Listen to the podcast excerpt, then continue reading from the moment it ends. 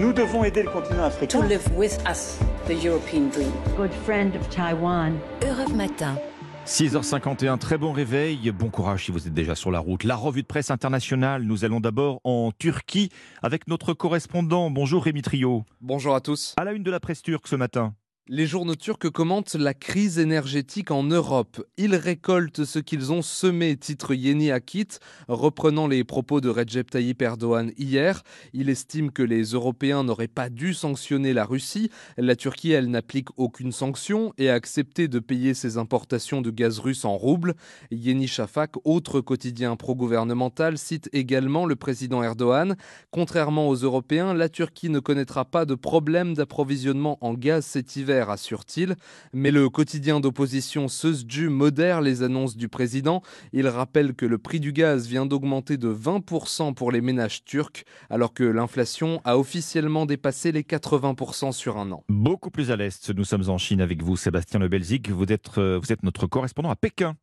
Alors à la une de l'actualité, aujourd'hui en Chine, c'est le pays du thé qui devient l'empire du café. Les jeunes Chinois sont de plus en plus nombreux à en boire, c'est ce que nous révèle le magazine Sixstone, qui estime que ce qui a tout changé, c'est la multiplication des cafés-bars ici, la culture du bistrot, qui date de moins de 5 ans en Chine. Et tout est allé très vite, hein, puisque l'on compte selon le China Daily quelques 8000 échoppes, rien qu'à Shanghai, ce qui en fait la ville où l'on trouve le plus de café au monde. Le café boisson tendance qui est produit aussi localement. Le South China Morning Post nous apprend ainsi que la Chine est devenue le neuvième producteur de café au monde, un arabica des montagnes du Yunnan dans le sud du pays, le berceau du thé de Chine. Et ce sont, nous apprend le journal, des missionnaires français qui les premiers ont planté du café. C'était au 19e siècle. Et nous atterrissons en Irlande avec vous, Laura Taouchanov, et une info très commentée dans la presse irlandaise. Eh bien, l'arrivée de Les Truss à la tête du gouvernement britannique, bien sûr, qu'est-ce que ça veut dire pour l'Irlande du Nord questionne le Belfast Telegraph. Alors, plusieurs dossiers compliqués l'attendent. Le protocole nord-irlandais d'abord.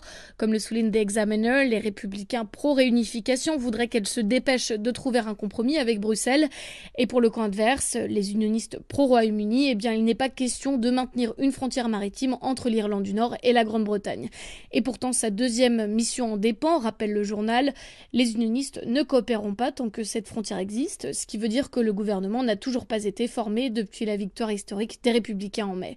La remplaçante de Boris Johnson ne rassure donc pas beaucoup pour l'instant. Selon la radio-télévision irlandaise, on roule des yeux devant des airs de déjà-vu.